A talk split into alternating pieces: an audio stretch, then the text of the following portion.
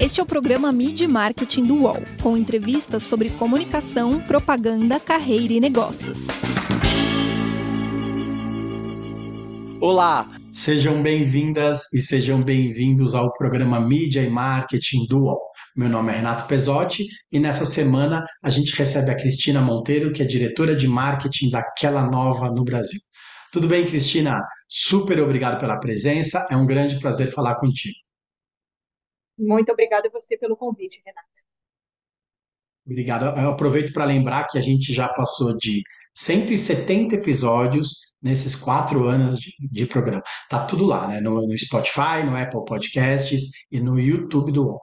Bom, a gente chamava a Kellogg de Kellogg's por causa de uma das marcas, né? Já chamava errado. E agora, desde outubro, a Kellogg virou aquela nova, pelo menos para a gente aqui no Brasil. Queria que você desenhasse para a gente como ficou essa mudança e contasse mais sobre as marcas que você cuida aqui no mercado brasileiro. A gente não facilita para os consumidores, não é? é Kellogg's é uma empresa mais do que centenária aí, muito conhecida mundialmente pela presença, por ter sido a empresa que criou os cereais, da maneira que a gente conhece hoje. Só que essa empresa ela já é muito mais do que isso há muito tempo. Né? Então, no dia 2 de outubro de 2023, é, teve um movimento global de separação dos dois grandes negócios da companhia. Então, tudo que era cereal na América do Norte, isso é Estados Unidos, Canadá e o Caribe, viraram uma nova empresa chamada WK Kellogg, em homenagem ao fundador e ao criador dos cereais. E todo o resto do portfólio, no mundo inteiro, foi agrupado debaixo de uma outra empresa chamada Aquela Nova, que é onde nós estamos hoje. E aí você me pergunta, poxa, mas que marcas a gente tem aí? Acho que a mais conhecida e a mais querida de todo mundo é Pringles, que é a maior marca. É, temos outras marcas de presença global, como Cheez, como Pop Tarts, por exemplo. E aqui no Brasil, a gente atua atualmente em sete categorias diferentes de produto, muito é, como consequência de uma aquisição de uma empresa local, a Paraty, que é uma era uma empresa familiar no sul do país, em Santa Catarina, e hoje a gente tem um portfólio abrangente que oferece opções para os consumidores desde a hora que ele acorda até a hora que ele vai dormir. Então, a gente tem é, massas, biscoitos, panetone, suco em pó, salgadinhos, cereais e barras de cereais. Ou seja, aqui no Brasil a gente continua vendendo cereal dentro do nosso portfólio como parte do negócio, a nossa vida não muda. E sim, teve uma mudança global, principalmente afetando Estados Unidos e Canadá. A mudança é boa por um lado, que aí vocês não vão precisar mais corrigir todo mundo que fala Kellogg's. Não, mas é Kellogg. Falo, não, é aquela nova, agora está decidido, está resolvida. Por um lado de branding, talvez seja mais fácil. É, a gente nunca trabalhou a marca de maneira institucional, né? Sempre trabalhou cada uma das marcas no portfólio separadamente.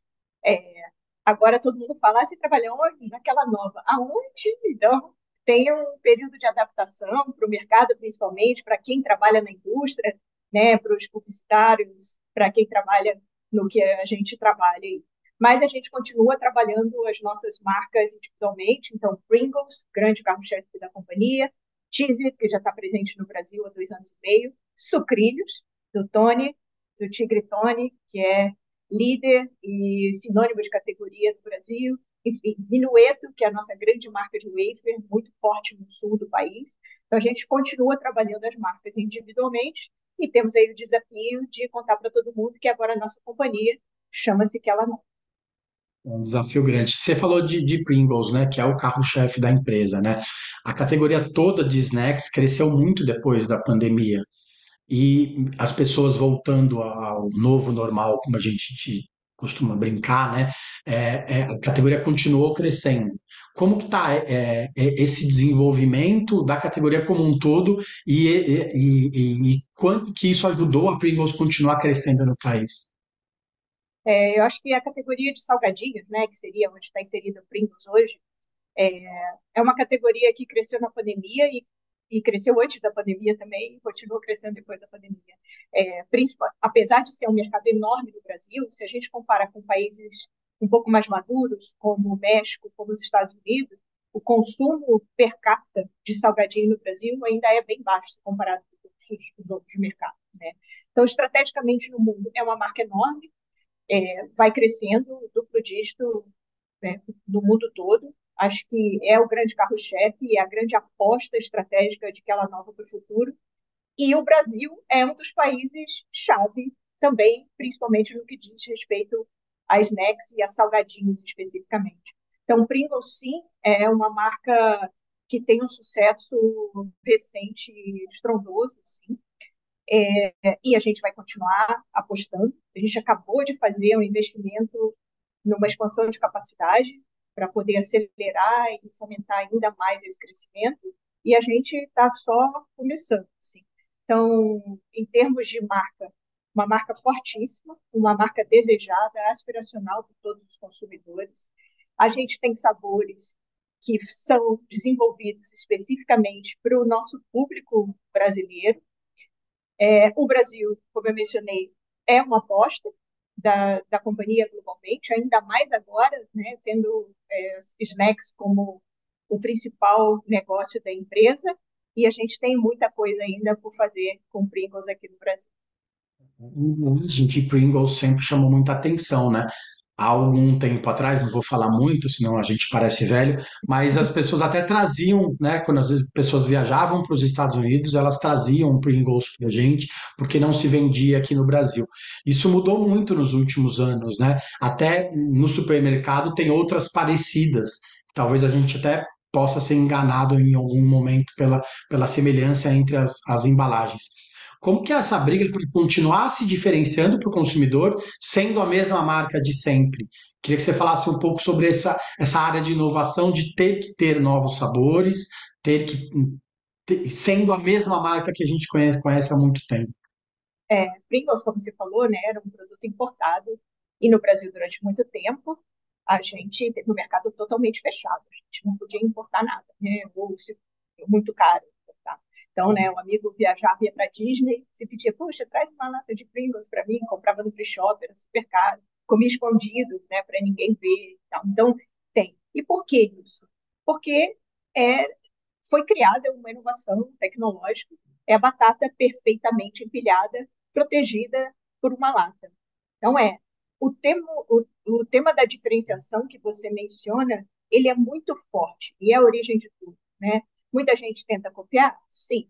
Mas vem além do produto em si, tudo que essa marca representa, tudo que essa marca traz e tudo que a gente construiu, assim. Outra coisa que contribui muito para essa diferenciação, né, para ter esse significado para o consumidor, são os sabores. Da mesma forma que eu comentei que tem sabores que são desenvolvidos para o perfil do brasileiro, é, isso existe no mundo inteiro. Então, uma pessoa que vai para fora, vai para a China, para o Japão, para a Malásia, é, ou para a Europa mesmo, você fala, poxa, traz um sabor diferente de Pringle que tem lá. Tem sabor de tudo que você pode imaginar. Assim. Então, mais de 100 sabores diferentes. Então, essa adequação e essa variedade de sabores também é uma coisa que contribui muito para ter essa superioridade, não só de produto, mas também de marca. Né? A gente investe muito em inovação, a gente tem quatro sabores de linha, acabamos de lançar o quinto sabor de linha, e a gente sempre traz novidades, normalmente com uma associação, com uma licença de algum parceiro. Pringles é o snack favorito dos gamers, né, que a gente tem várias menções espontâneas de consumidores e fotos e vídeos de, dos gamers jogando com a lata entre as pernas, né?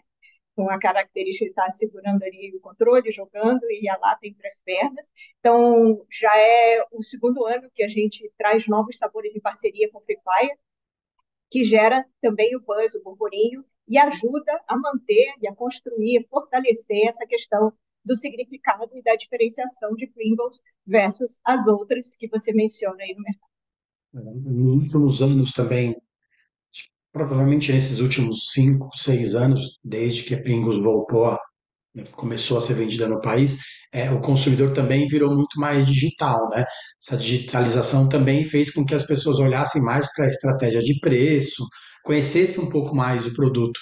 Como que, que vocês têm trabalhado para se posicionar além desse mundo dos games, nesse mundo digital, que as pessoas vão no supermercado com o celular na mão para comparar preço, para ver se é mais fácil comprar online ou não, porque as pessoas se acostumaram a comprar de forma é, digital pelo e-commerce?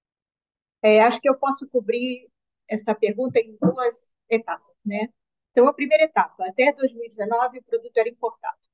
E isso faz uma carga tributária importante em cima do produto, é, além dos custos realmente que eram 100% dolarizados. Né? Em 2019, a gente começou a produção local.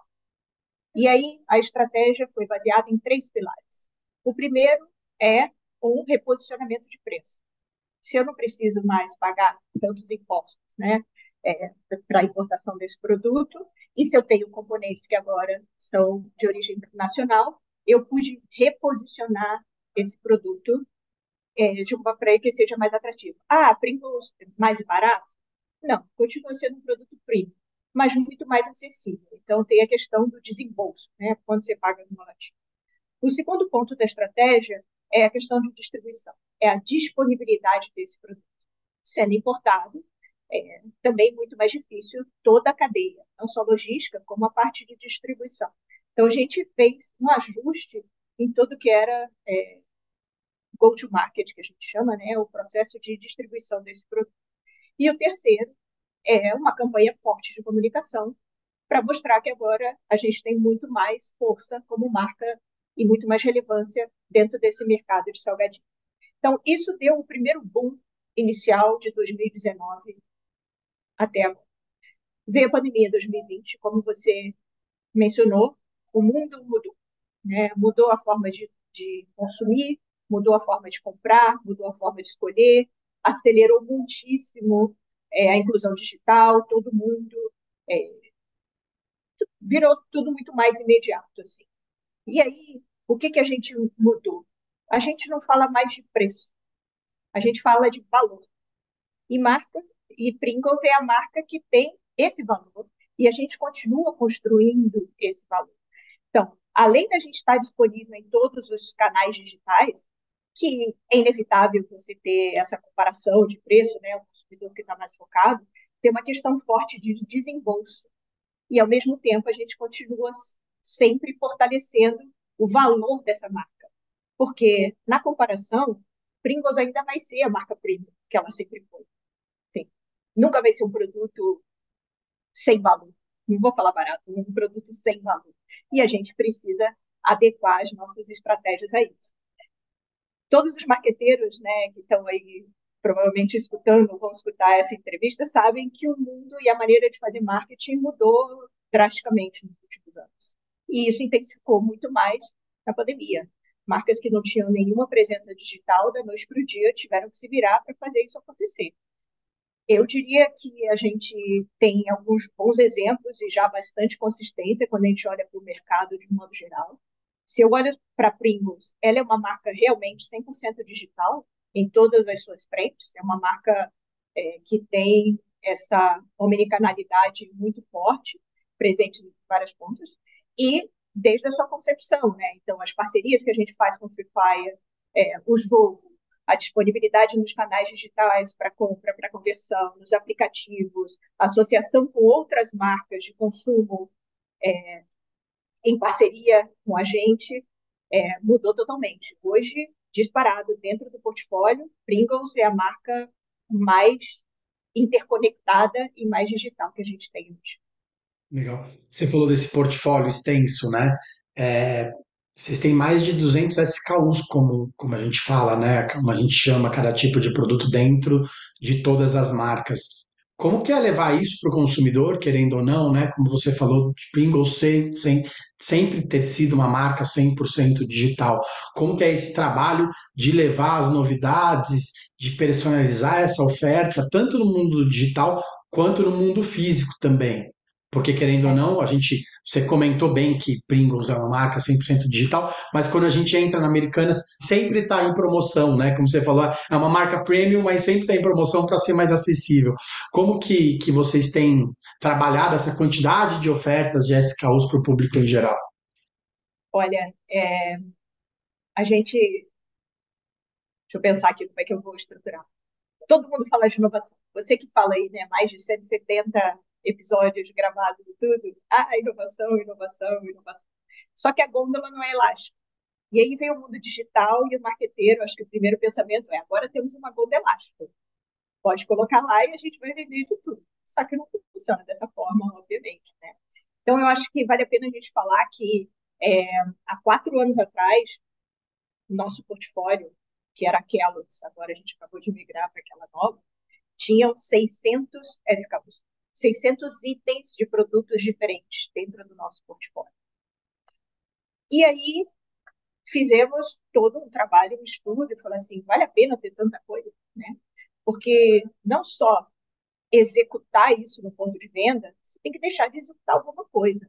E não é fácil, né? É, hoje em dia a gente tem um varejo cada vez mais preparado, mais automatizado, mais digital, com mais informações, e é sempre aquela questão, vai colocar mais um meu, tem que tirar um do outro, e o outro está tentando, o concorrente está tentando colocar mais.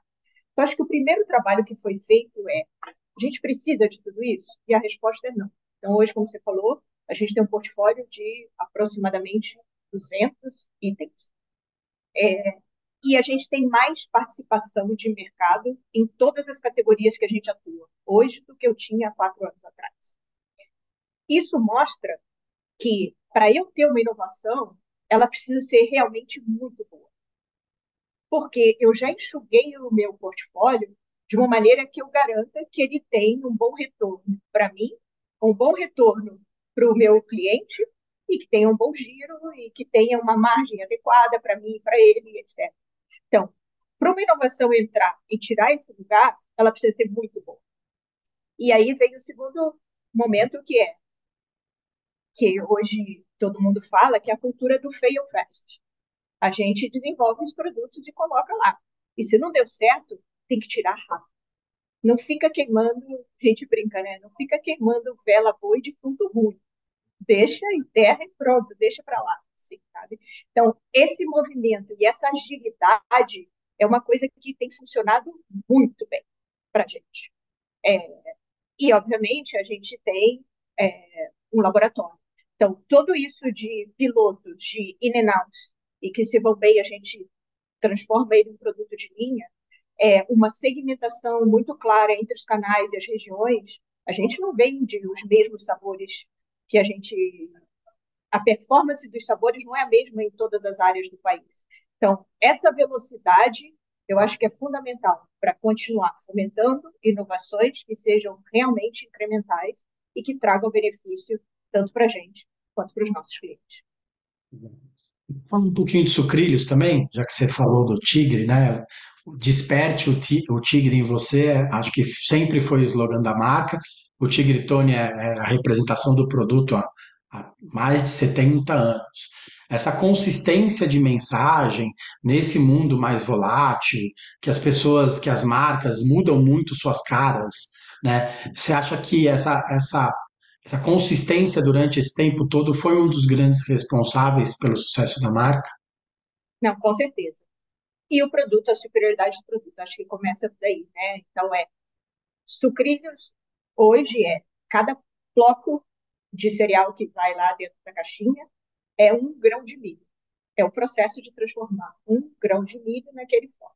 Então, não tem nada além disso. É um negócio muito simples e isso já traz toda a questão da superioridade. É... Antes da gente comprar para ti, era único, a única categoria grande da companhia, né? E, é... e eu acho que essa consistência é o que faz ela ter o sucesso desde sempre, assim. Em algum momento chega, troca o marqueteiro, a gente sempre quer inventar, né? Ah, vamos revisar o posicionamento da marca, vamos trocar embalagem, vamos dar um novo. Mas essa é uma marca muito icônica, sinônimo de categoria, onde o tigre o desperte tigre em você sempre foram, porque ele materializa valores muito verdadeiros desde a época da fundação lá pelo Sr. Keller, sabe? De é, de força, garra, determinação, do fair play, de, de tudo isso. Então, é uma marca que tem um crescimento constante, duplo dígito, desde sempre, assim. Apesar da categoria de cereais ser uma categoria bastante pequena no Brasil, ela tomou um impulso e um fôlego extra durante a pandemia. E ela começou a entrar em ocasiões de consumo, consumo que não existiam antes, principalmente na hora do lanche. Estava todo mundo em casa, criançada em casa, tendo aula online, é, quer comer alguma coisa gostosa, fácil de preparar, segura, né, que não vai fazer um monte de bagunça na cozinha, ah, vai lá e come o cereal. E para quem tem filho pequeno, sabe, é muito difícil você colocar alguma coisa no repertório das crianças. Só que quando entra, não sai mais. Então, a categoria cresceu 20% no primeiro ano de pandemia, no segundo ano ela cresceu 25% em cima do ano anterior. E até hoje ela mantém, porque ela ganhou penetração nessas novas ocasiões de consumo. Isso, obviamente, é, ajuda a gente a, a, continuar investindo atrás da marca. Né? Há dois anos atrás, a gente assinou uma parceria com o Instituto Reação, que foi fundada pelo ex-atleta medalhista olímpico Flávio Canto, que surgiu é, na Rocinha, comunidade do Rio de Janeiro, utilizando o esporte como forma de integração social. Sim. O Instituto Reação já tem mais de 20 anos, e já é o segundo ano que a gente tem a parceria, e ele combina perfeitamente os valores do Instituto, né, da integração, da força, da garra, do fair play, da disciplina, com os valores do Tony. Então, é um casamento perfeito e, e eu fico muito orgulhosa de, de, de alguma forma, é, sucrilhos, que cereal que foi criado com esse propósito, né, de, de nutrição, de bem-estar, está, é, tá, de alguma maneira, mexendo e melhorando, impactando positivamente a vida das pessoas. Legal. Sempre querendo melhorar, impactar positivamente a vida das pessoas, né? A gente vai para o intervalo, já já a gente volta com a Cristina para falar de criadores de conteúdo e da, da disputa pela atenção do consumidor. Até mais. Brasil para maiores. A explosão da pornografia brasileira e o surgimento do pornô de celebridades. Um podcast UOL Tab. Eu sempre gostei muito de fazer sexo. Liguei lá falei, pô, eu queria falar com o dono das brasileirinhas. É o Alexandre Frota. Pouco papo. Você pagando o que eu quero, eu vou fazer o filme pornô. Alexandre Frota abriu as portas e as celebridades vieram. É, é, muito burro quem fala, não, ela gravou porque ela gostava de transar na frente dos outros, porque é puta, porque gosta de meter. Não, gente, eu gravei por causa da grana e eu não me arrependo. Meu pai que ligava pros produtores, ó, oh, meu filho. O pai era tipo meu empresário, sabe? Não tenho vergonha de falar do que eu fiz ou que eu deixei de fazer. Só que passou, acabou. O podcast Brasil para Maiores está disponível no UOL, no YouTube e em todas as plataformas de áudio.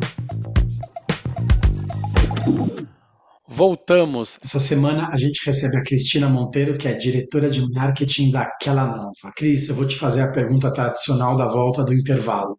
A pergunta que a gente brinca que é a do bilhão não é do milhão mais, é do bilhão. Hoje em dia as pessoas elas são bombardeadas por mensagens, por informações de todos os lados o tempo todo. Antigamente você concorria com as marcas do seu mercado. Agora você concorre até com as empresas de streaming, né? Não tem jeito. O que fazer para ganhar a atenção dessas pessoas e fazer com que ela lembre de você quando ela estiver lá no supermercado para comprar um cereal, por exemplo? Olha, não é uma pergunta fácil, como você falou que é de um milhão de dólares aí, né? Mas a boa notícia é por causa dela que eu mantenho meu emprego. Então. De boa.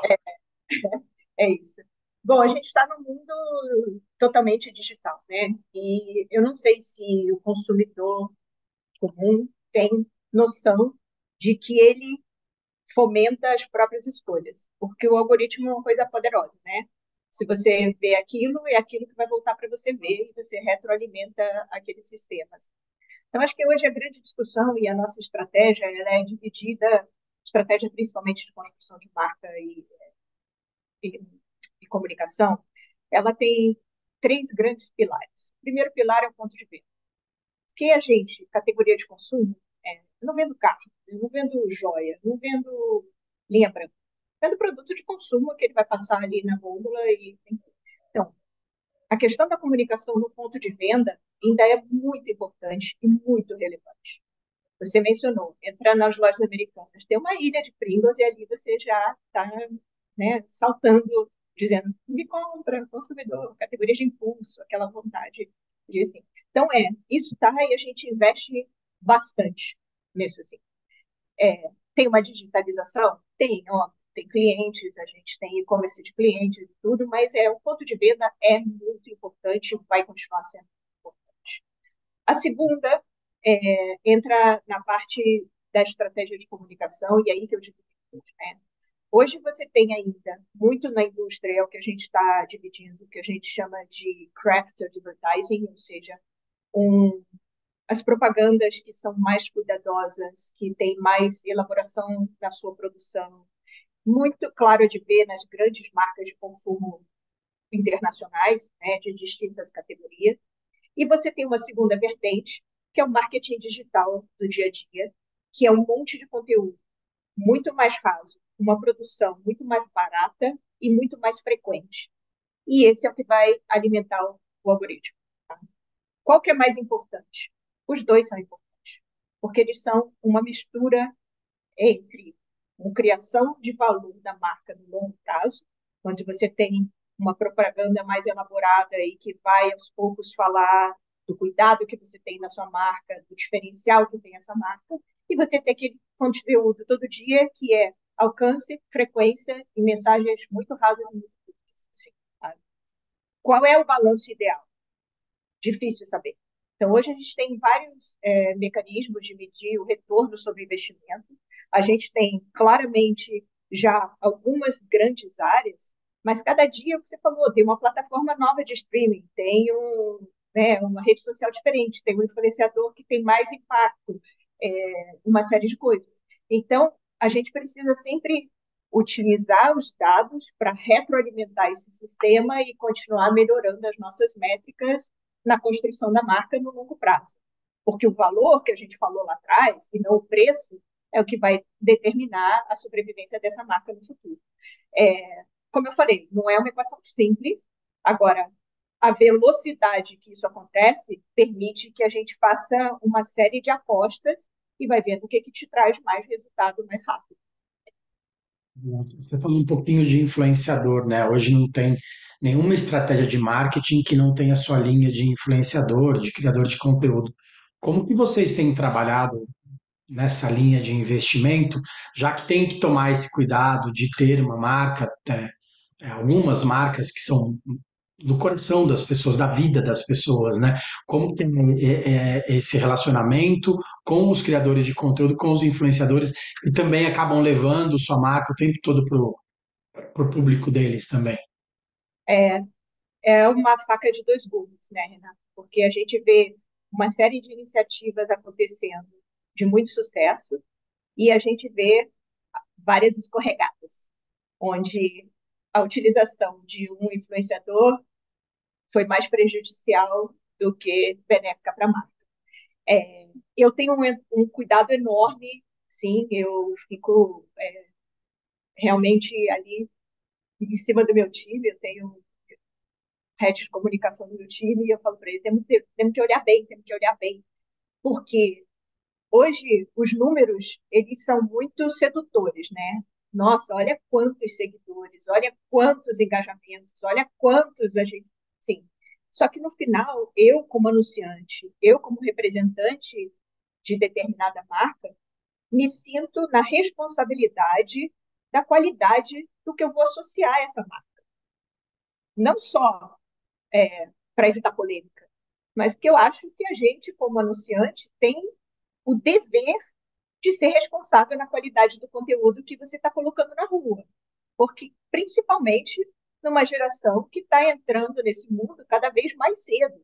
Ah, não é o meu público-alvo? Não, não é. Tem uma, tem uma faixa, né, uma idade mínima de 13 anos para estar tá nas redes sociais? Tem. Quantas crianças você conhece que está lá? Então, eu tenho uma preocupação e é uma coisa que a gente discute muito, inclusive com os nossos parceiros na indústria, que eu acho que a gente precisa ter, fazer um exercício de consciência da qualidade do que você está colocando e o que, que você está impulsionando na rede, que pode ter um alcance enorme, mas fala, realmente isso está construindo alguma coisa para o futuro, da marca, da empresa, do mundo? Sim. Então, é, eu acho que a gente está num momento de expansão, sabe? Todo mundo muito mais, mais, mais, mais, mais, mais número, mais métrica, mais retorno, mais, mais. E eu acho que em algum momento a gente vai ter que dar um passo para trás, respirar fundo e falar: tá bom, o que, que eu estou construindo com tudo isso que eu estou fazendo?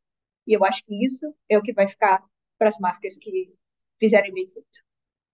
As marcas precisam ter responsabilidade, né? A gente vê muito hoje, é, foi o que você falou, vamos fazer logo, fazer correndo, se mete em qualquer assunto, e aí de repente fala assim, não, não é bem por aí, né? A gente precisa ter um pouco mais de responsabilidade como sociedade como um todo, né? É, exato. E aí eu acho que tem a ver com os valores da companhia, né? É, né? que a gente está inserido. Eu imagino que é, deve ter gente que não está muito preocupada com o impacto de longo prazo. Assim. Mas é, aqui naquela nova, e já é uma herança dos valores desde aquela, é, sim, a gente tem valores muito claros e o nosso propósito é construir dias melhores. É, a gente acredita que todo mundo deveria ter um lugar à mesa e é nesse sentido, é com base nesses valores que a gente constrói cada uma das nossas marcas, cada uma das nossas campanhas de comunicação. O que não quer dizer que a gente não possa errar, né? Por mais que a gente tenha um mecanismo de defesa, eu acho que principalmente isso que você falou, na velocidade que a gente quer capturar as oportunidades, dá para escorregar? Dá. E a primeira coisa que eu penso quando eu vejo né, alguma marca sofrendo por alguma polêmica, eu falo, meu Deus, podia ter sido comigo. Sabe? É, então, acho que a gente precisa ser bastante consciente das escolhas que a gente está fazendo é, e entender que a gente vai ter que lidar com as consequências caso não vá pelo caminho desejado. Hoje em dia também a gente tem uma sociedade um pouco mais preocupada com valores nutricionais, né, com o tipo de alimento que a gente dá para as crianças, principalmente. Como que vocês têm desenhado isso para o futuro e em relação também à inovação nos produtos? Porque querendo ou não, você pode criar um produto, né, para a sociedade que seja melhor para todo mundo, né? Além dos produtos que você já tem hoje, criar novos produtos, é, instigar essa, esse desejo também para o consumidor. É. Como eu falei, a gente acredita que todo mundo tem que ter um lugar à mesa, né? E isso passa por uma crença de que uma alimentação saudável é uma alimentação variável.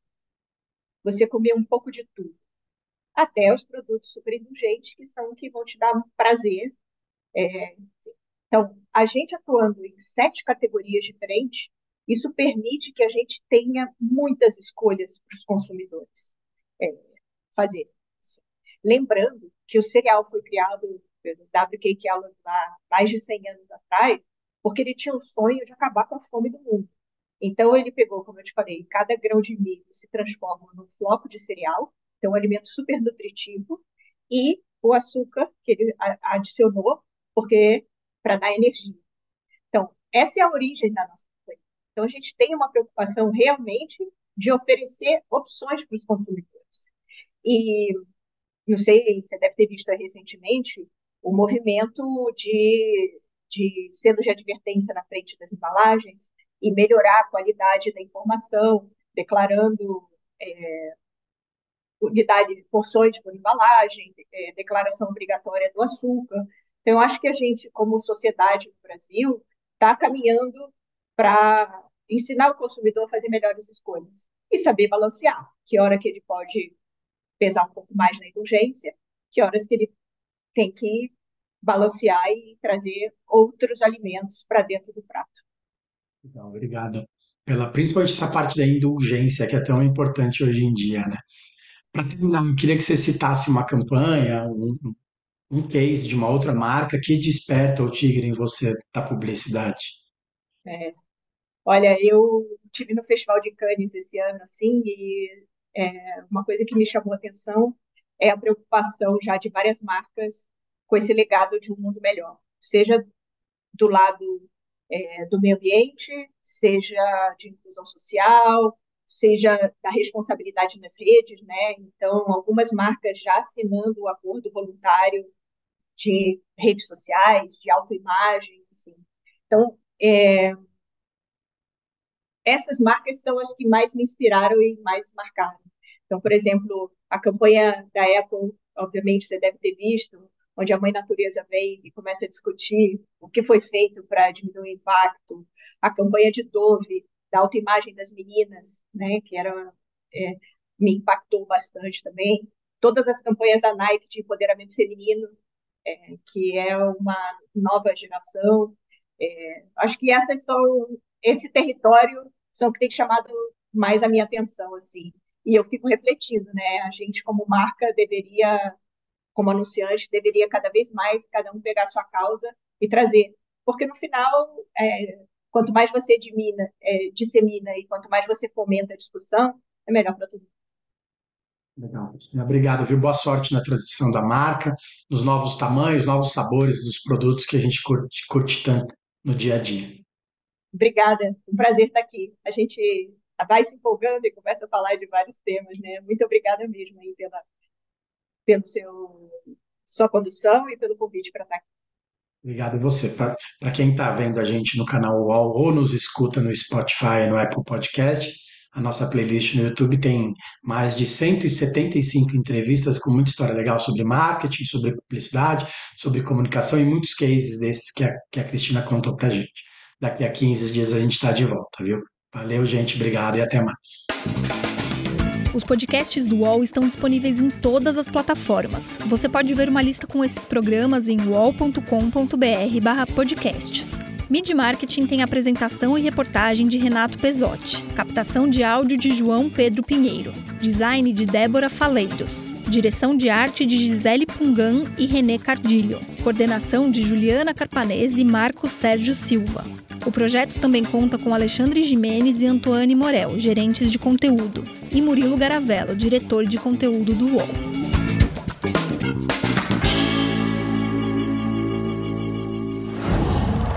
Qual?